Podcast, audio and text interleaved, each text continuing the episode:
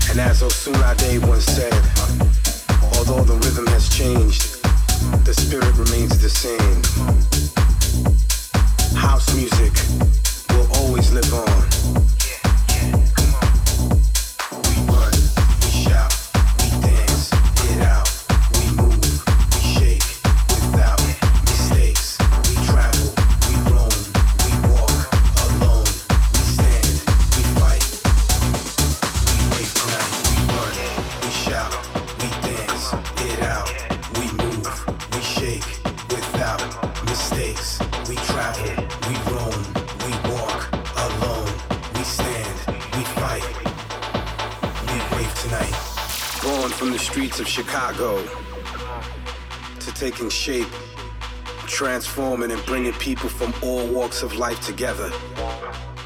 House music has flourished into a musical force no one can ever deny. From embracing diversity to unifying people of all colors under one roof.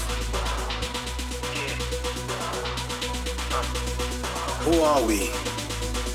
Everybody wants to know the answers to that question. We are house music.